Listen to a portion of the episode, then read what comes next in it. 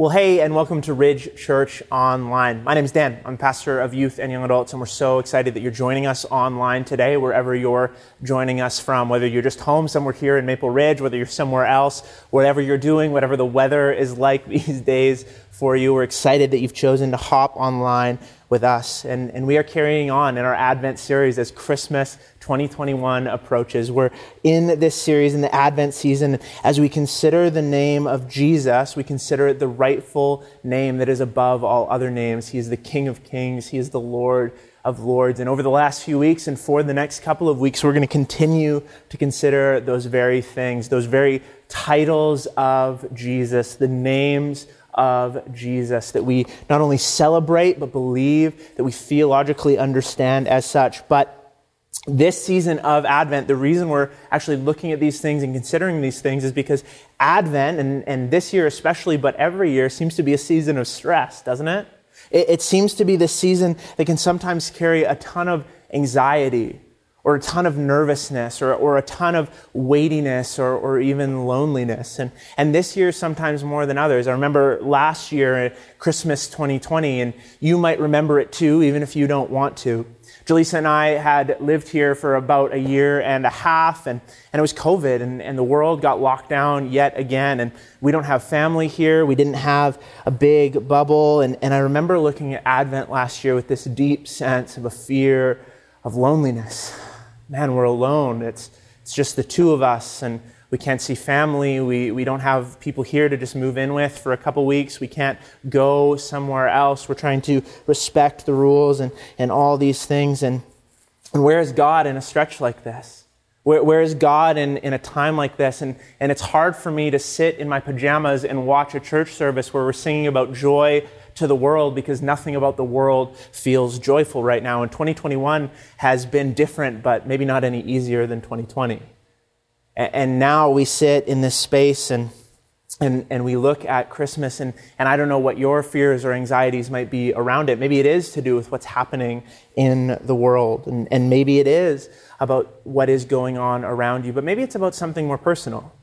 Maybe it's tension in your family that you're not really excited to deal with. Maybe you're looking at things and going, man, the roads are broken. I don't know if I'm going to be able to even go to where I want to go this Christmas, even if I'm allowed to go there. Maybe you're just exhausted of debates and arguments about COVID and vaccines and masks and all these other things. Maybe it's stress about money and you're looking at your credit card statement and you can see that you are not in a place to do presents or, or do these big things that you want to do. Maybe the idea of celebrating and feel joyful this year is just not there for you. And yet we find ourselves in this season of Advent. We find ourselves in this season of waiting and believing in who Jesus is. And that is what Christmas is. It's a celebration not only of God and who He is, but Jesus specifically, and specifically the coming of Christ as a baby, right? We set up our, our little, you know, um, sets, Advent sets and Advent calendars, and we read these things and we read the stories as we're going to today of the birth of Jesus and Mary and Joseph, and we have all these things to remember what it is, and we cling to in the midst of the stress and the anxiety and the pain of this season. We cling to what we've been talking about for the last few weeks. Jesus is King. He's ruling and reigning over all creation. He's risen from the grave. He sits at the right hand of God. We cling to the fact that Jesus is our Savior, that no matter how bad it might feel right now, no matter how stressful this season may feel for you, that, that Jesus has saved us and, and set us free by His blood. And you know, last Christmas, Jaleesa did an amazing job. She made this amazing dinner, and we had this special time, and, and we were able to rejoice in Jesus. But as I talk to many of you in our church and, and many people I know, whether family close or far, um, friends, whatever it may be, see, even this year, there seems to be a heaviness around this season. We root ourselves in the truths, the promises, and the places of hope by remembering the name of Jesus. Not only the name of Jesus, but the titles of Jesus. I love Hebrews 11.1 where it says, Now faith is the assurance of things hoped for, the conviction of things not seen. And maybe this Christmas you don't feel like you can see hope. Or you can see joy, or you can see love because of what's going on in the world or what's going on in your world. But we rightly choose either way to place our faith in Jesus, to trust in his power and his wisdom to rule and to reign. But what I want to do today and what we're going to look at today is an invitation to go maybe not deeper, but closer to, to go out from the macro view to the micro view. That, that Jesus is not simply out there ruling and reigning, but he is present in the depth of our lives and our souls, whatever it is we may be going through. Not just the little things or the big things, but both together. Not just the big picture of history, but your story and mine as well. Tim Keller puts it this way it's one thing to experience God, it's a whole other thing entirely to be with Him. Think, think about this. It's the difference between following someone on Instagram and being in a community group with them. I follow hundreds of people on Instagram. I know about their lives. I know where they ate lunch yesterday. I know where they ate dinner yesterday. I know what they think about this. I know what they think about that. I know what their kids look like as they're growing up. I know their favorite places to go. I know all sorts of stuff because I follow them on Instagram. But it's different, right? To be in community with someone to have someone sit in your home or across the table at a coffee shop and to hear what's going well in their life or what's not going well in their life. To pray with them and know them and, and be truly in community together. It's a whole different level, and that's what God wants for us with Him. He doesn't want us to just have a general experience or idea of who God is. He invites us into real community with Himself. So today, can I invite you?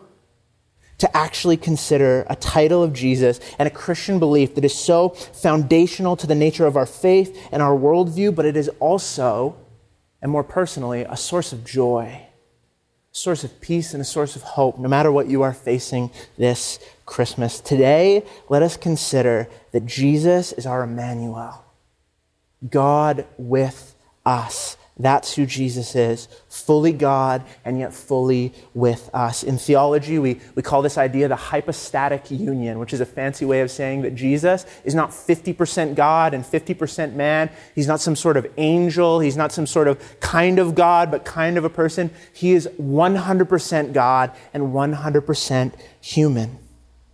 We call it the hypostatic union. It's a big, fancy word for a big, gigantic, mind bending mystery, and yet, it is a beautiful and simple reality to which we can cling.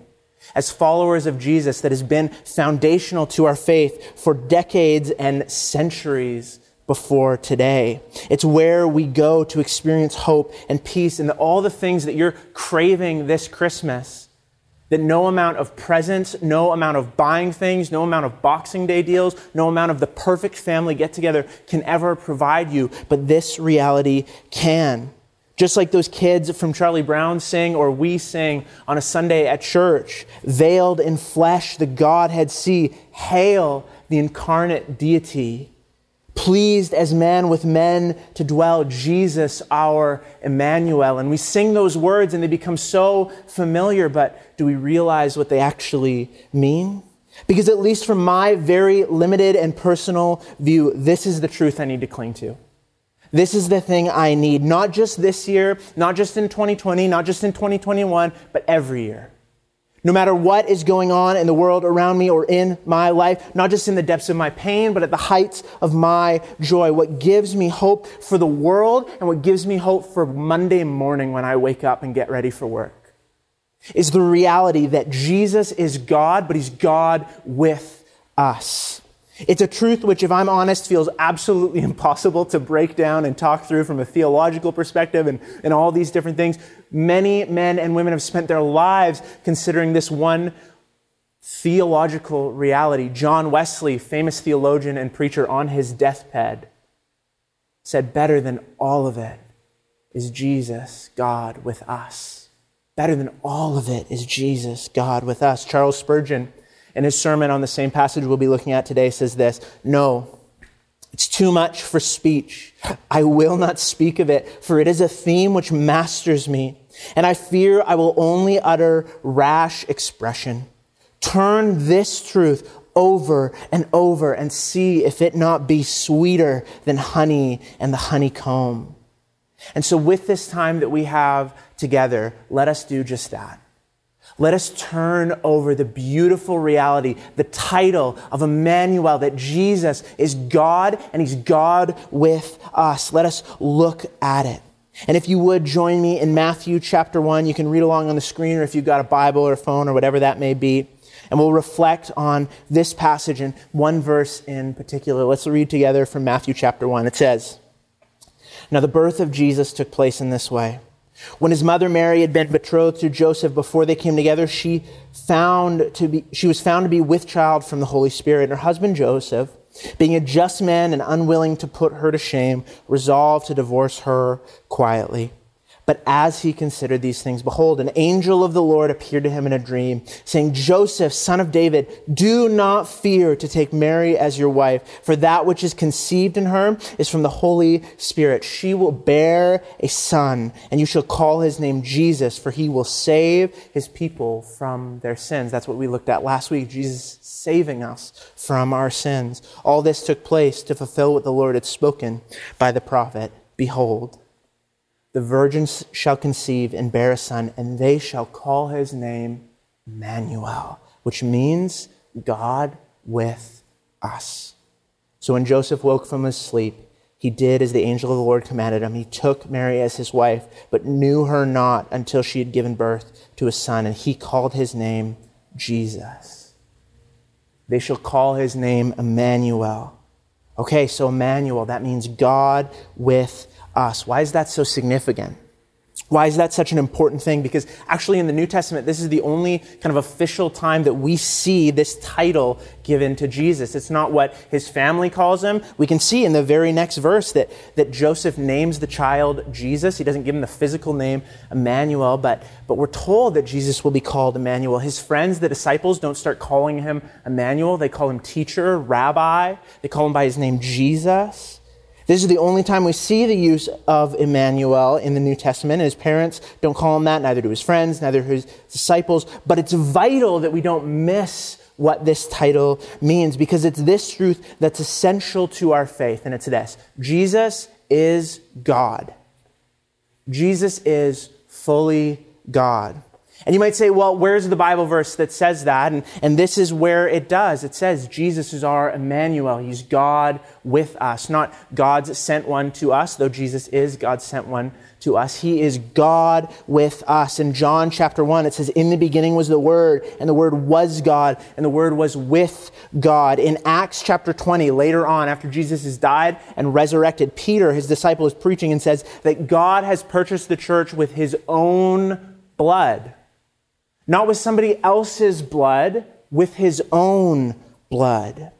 We see Jesus forgive people of their sins all throughout the Gospels. If you read the Gospels, Jesus starts doing this thing where he looks at people and he heals them of what they're sick of or what they're diseased with or if they're demon possessed. But he also says, I forgive you of your sins, which you can't do if you're not God.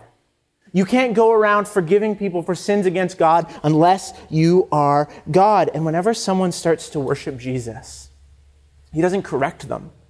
Whenever someone says, You are the Messiah, you are the Holy One, you are God, he doesn't correct them. Whenever someone drops to their knees in worship before them, before him, Jesus doesn't tell them to stop. So before we tackle anything else, we need to wrestle with this. Do we believe that this man Jesus was actually God? Do we believe that Jesus was not just a special person? He wasn't just a prophet. He wasn't just a good teacher. He wasn't an angel. He wasn't someone who was a little bit extra special. And he was kind of like David and he was kind of like Moses. But that Jesus himself is God in the flesh because it doesn't work if he's just a good teacher. Logically speaking, we cannot say that the Bible makes any sense at all if he's just a special angel. It doesn't line up with anything else. I, have talked to people all the time, and people I love and respect, and who have this idea of God all the time, who love the idea of Jesus. I remember one person said to me not too long ago, we were talking, and, and they, they were kind of talking about this idea, and they believe in God, and, and they said, well, if Jesus works for you, that's great.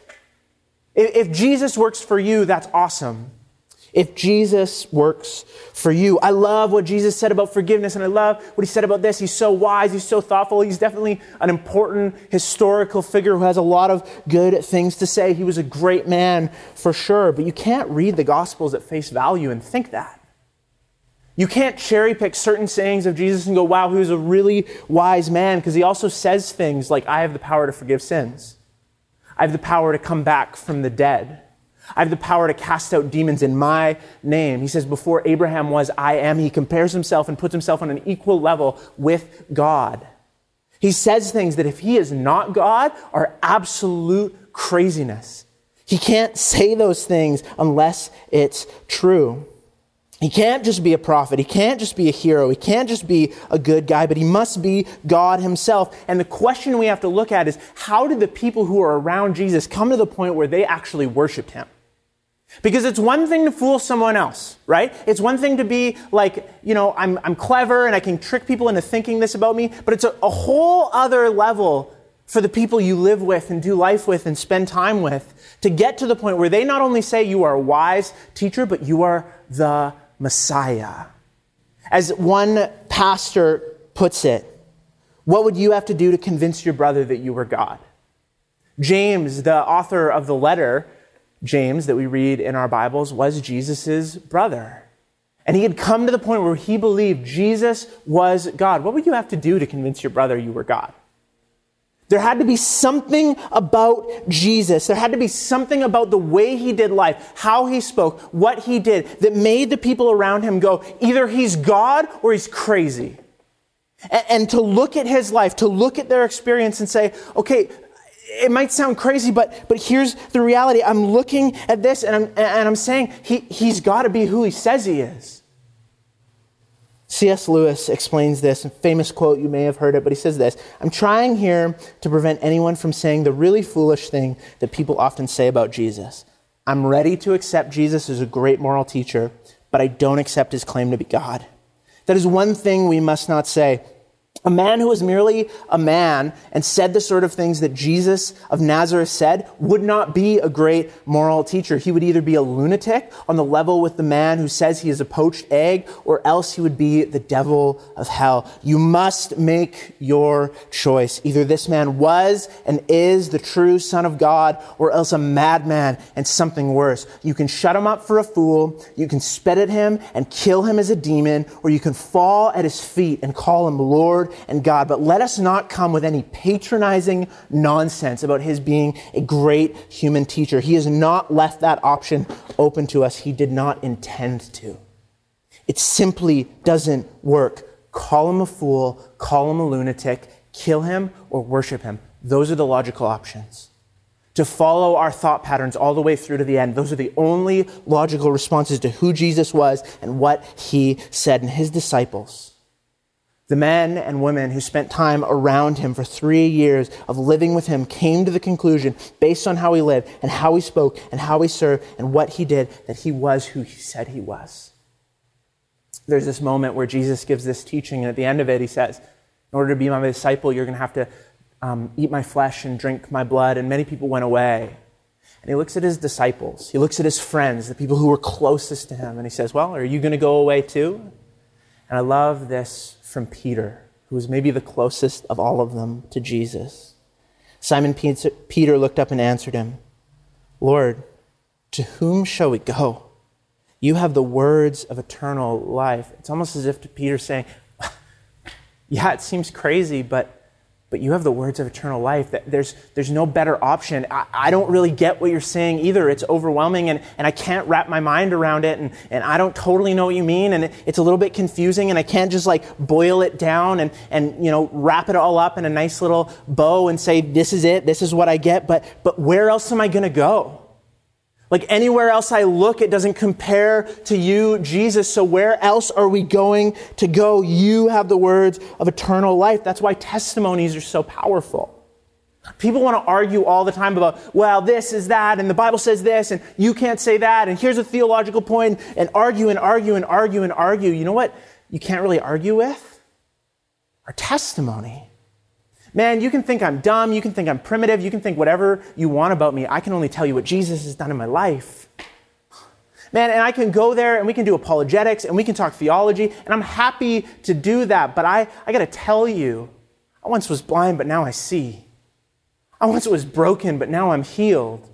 I once was hopeless, but now I have hope because of Jesus. This is what God has done in my life. You can't take that away with me with some kind of argument.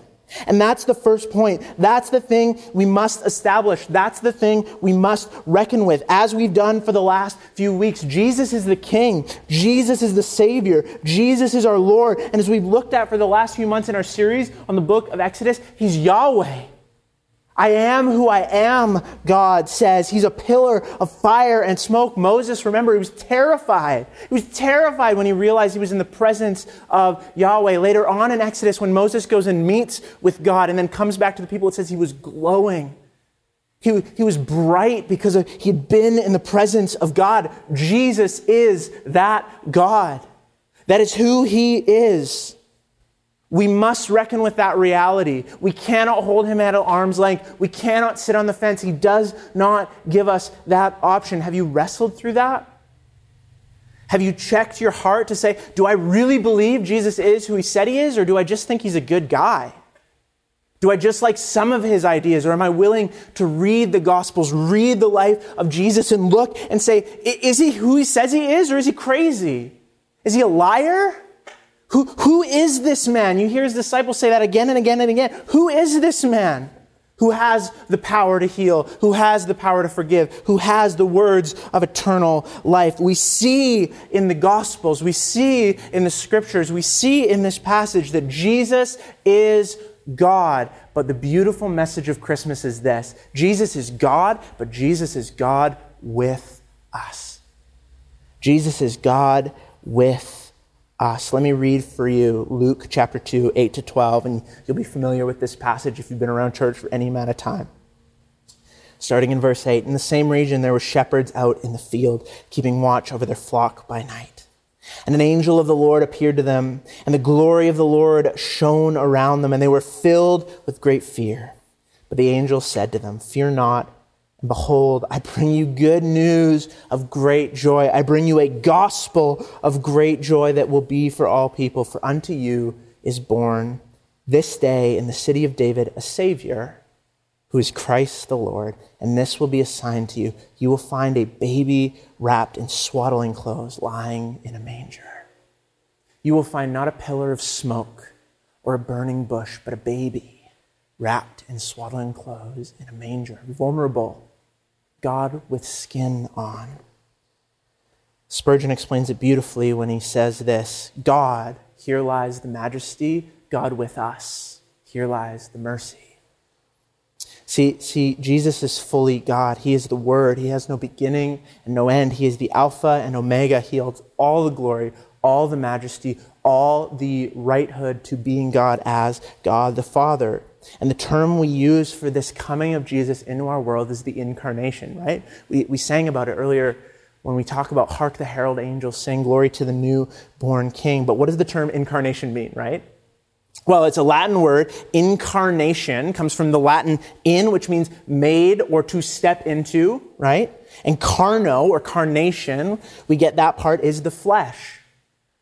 Jesus' incarnation, God's incarnation, he stepped into the flesh of his own creation. John 1.14 famously captured it. The Word, who was Jesus, became flesh and dwelt among us. He stepped into our world. God, in all his glory and majesty and holiness and power, looks upon the fallenness and brokenness of humanity, and his response is not to destroy it, but to save it. Not only to save it from afar with a snap of his finger or with some destruction of evil with like an arrow or something like that, but by stepping into the brokenness and the mess which we need saving from. T.F. Torrance, a Scottish theologian, describes the incarnation this way. He said, In becoming flesh, the word, that is Jesus, made its way into hostile territory. Jesus made his way into hostile territory, a fallen, sinful world that you and I know would end up killing him. And he knew, and yet he stepped in anyway. Or consider how Paul the Apostle explains it in Philippians chapter 2. Have this mind among yourselves, he writes, which is yours in Christ Jesus, who, though he was in the form of God, did not count equality, equality with God, a thing to be grasped, But he emptied himself by taking the form of a servant, being born in the likeness of men. The Word became flesh. I love the way Eugene Peterson puts it in the message. The Word became flesh and moved into the neighborhood. Jesus is not just God, He is God with us. He has stepped into the mess of the world not to condemn it, Jesus says, but to save it. I've come not to condemn the world, but to save it. Not to make everything easy or simple, not to make your dreams come true, but to bring redemption to your loneliness, to your pain, to your suffering, to your disappointments, and to heal ultimately the disease, as Jonathan spoke to last week, the disease of our sin. And so, again, I want to ask you have you had an experience of God? A general sense that there is a creator out there who is relatively good, relatively benevolent, but kind of keeps his hands off the world? isn't really interested in our day to day lives, doesn't know us, doesn't love us, and maybe loves people in general, and it'll all work out okay. And I, I just don't want to think about the religious stuff and, and that kind of thing. I just don't want to think about all that sort of thing. A feeling that something's out there and, and there gotta, there's got to be more to life than just getting by, but I don't really know what that looks like. And maybe it's Jesus and maybe it's something else. And I just don't want to think about it. I got too much other stuff to do. Or have you experienced God with us? Because that will be the difference between a relationship with Jesus that will impact every piece of you, of your relationships, of your family, of how you operate, of how you engage suffering, of whatever it is you are facing, in a general sense of, yeah, I guess I'm a Christian. I guess I believe in God. I, guess I, I think Jesus is okay. To understand Jesus as Emmanuel changes everything. In our triumphs and our sorrows, Jesus is with us. And we know the difference between this, right? All the time when we're suffering, we know the difference between, oh man, that sucks, I'm, I'm with you, let me know if I can help, and the person who shows up at our house with a hot meal, who sits with us as we cry who's there at our graduations or our weddings to celebrate with us. We know the difference between with us and with us. Here's what Charles Spurgeon says again of Jesus and the way he is with us There is no pang that rends the heart, not one which disturbs the body, but what Jesus Christ has been with us in all. Do you feel the sorrows of poverty? He had nowhere to lay his head. Do you endure grief? He wept at the tomb of his friend Lazarus. Have you been slandered for righteousness' sake and it's vexed your spirit? He said, Reproach hath broken my heart. Have you been betrayed? Do not forget that his friend sold him for the price of a slave. On what stormy seas have you been tossed, which have not also roared around Christ's boat? You may be in adversity so dark, so deep, and apparently so pathless, but in stooping down, you may discover the footprints of the crucified one in fires and rivers, in cold night and under burning sun, he cries, I am with thee. Be not dismayed, for I am both thy companion and thy God. Jesus, our Emmanuel. God with us. And for so many of you, the idea of really being in the presence of God is totally foreign. And we've settled for this vague idea and generality of, okay, I'll come to church on a Sunday, I'll get a transcendent experience, I'll listen to some podcasts, I'll, I'll think about some stuff, I'll have conversations about God, but I've got too much going on. I'm, I'm too stressed out. I, I, I feel stuck in my sin. I can't really connect with God. I can't settle down. I'm so angry. God doesn't care about me. I've got so much going on and God's not doing anything. But here's the amazing promise of Christmas and the joy of the incarnation. You can draw near to God right now, today, no matter where you're at, no matter what's going on in your life. You can draw near to God because God's already drawn near to you. He has drawn near to you. He stepped in. He didn't stay far off. He didn't say, Work your way to me. Get good enough that you can come to me. Make yourself holy enough so that you can be saved. No, he steps into our world in the most vulnerable way possible. Jesus has drawn near to you because he was born, because he lived, because he's faced the same temptation and the same struggles and the same pain and the same heartbreak. And yet he didn't give up. He pressed on, as the Bible says, for the joy that was set before him. Do you know what that joy was? It was to save you. Jesus' great joy is to save you. And we've settled for this idea of, yeah, I guess there's a God up there. I hope everything turns out okay. Jesus stepped in because he loves you, and we're going to settle for some vague sense of God. He's healing you, he's saving you, he wants to restore you. You know, I don't love Christmas songs, if I'm going to be honest. I actually have uh, kind of a hard time with Christmas, at the whole season in general. Sometimes to me, it just feels like, oh, we're pretending like everything's happy and oh, yeah, everything's great. There's music in the mall and we'll sing jingle bells and uh, all this kind of stuff. And, and, you know, we look at these stories and we're like, oh, it was so cute that the baby was born in a barn. And it's like, that's actually like a really intense situation. We don't consider some of these other parts that we don't put in our Christmas pageants. If you read on beyond Matthew chapter 1 that we just read, do you know what we find? And Mary and Joseph, who just traveled to have their baby boy in a barn, turns out that somebody wants their baby dead. And he wants their baby dead so badly that he ends up killing probably 25 to 30 other baby boys. So they become refugees Jesus and his family become refugees who have to flee to Egypt, where Jesus is raised, away from his extended family, away from his home, away from where he was meant to be born potentially, and in a foreign land. Nothing goes right in Matthew 2, and we never put that in the Christmas play.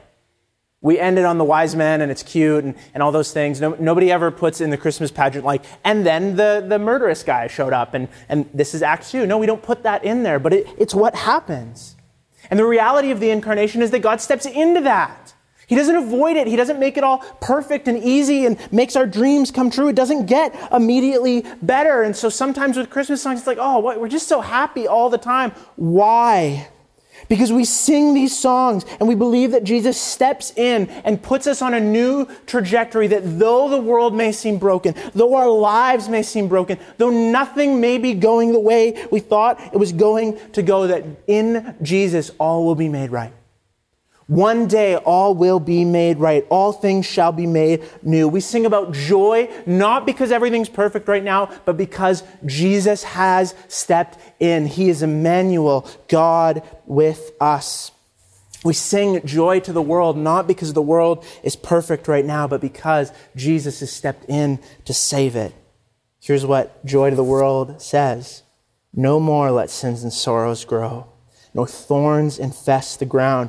He, that is Jesus, that is our Emmanuel, comes to make his blessings flow far as the curse is found, far as the curse is found. That is what Jesus has come to heal. Where there is curse, where there is brokenness, where there is thorns, in your relationship, in your loneliness, in your struggle, and your fears and your insecurities and your sin. We celebrate Christmas because Jesus has come into our world. He's not just God out there, He's God with us.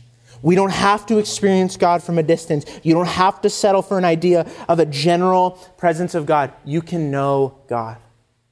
You can know Him, not just about Him. You can know God. God has entered the story not as a passive observer, not as an angry dictator, not as a tornado or a pillar of fire, not as a presence which would kill you or I if we looked on it in our unholiness and uncleanness, but as the most vulnerable of creatures, a baby, a child. The Word became flesh, vulnerable, weak, able to be killed. Why? Because this time, God is stepping in to save. He's stepping in to give his life as a ransom for many, to live and experience the full weight of life and all that comes with it, and move, and he moves towards us anyway. J.I. Packer, in his excellent book, Knowing God, that every Christian should read, says this Grace means God's love in action toward people who merited the opposite of love. Grace means God moving heaven and earth to save sinners who could not lift a finger to save themselves. Jesus was born that he could die for you. The joy that was set before Emmanuel was to save us, was to give his life as a ransom for many and to rise again in victory over sin and Satan and death. Because of Jesus, you can draw near to him. You can draw near to God because God has drawn near to you in Jesus. I want to read for you Romans chapter 8. It's a beautiful picture, and I want to invite you If you've lived your life, maybe you've considered yourself a Christian for a really long time, maybe you're just exploring this stuff. Don't settle for a general idea that there is a God out there. Please, please consider the reality that God has stepped in. That Jesus shows us that God is not just God, He is God with us. Let me read to you Romans chapter 8. So now there is no condemnation for those who belong to Christ Jesus. Because you belong to him, the power of the life giving Spirit has freed you from the power of sin that leads to death. We have been set free. The law of Moses was unable to save us because of the weakness of our sinful nature. Listen to this. So God did what the law could not do. He sent his own son in a body like the bodies we sinners have. And in that body, God declared an end to sin's control over us by giving his son as a sacrifice for our sins. That is who Jesus is. He did this so that the just requirement of the law would be fully satisfied for us who no longer follow our sinful nature, but instead follow the Spirit. Can I invite you today, if you never have, receive Jesus as your Lord, as your Savior, as Emmanuel. God is not out there, God has come to be with us. Let's pray. Dear Lord, you're our Emmanuel. You're with us. You're at work. You're moving. You love us. You know us. You know our names and the hairs on our heads. You know our sins and our struggles and our hurts and our heartbreaks. And yet you came into this world to give your life for us. Oh, Jesus, you love us. And you came and you can empathize, you can understand, you can feel the weight of all that it means to be a human. You can sympathize with our weakness, Lord Jesus, because you stepped in. We thank you, Lord Jesus, that you are not just God, but you are God with. We invite you now to move in our lives. Lord, let us not hold you at an arm's distance, but let us receive you. That you, by your Spirit, would live in us, that there would be no condemnation in Christ Jesus. We love you, Jesus. We pray these things in your precious name. Amen.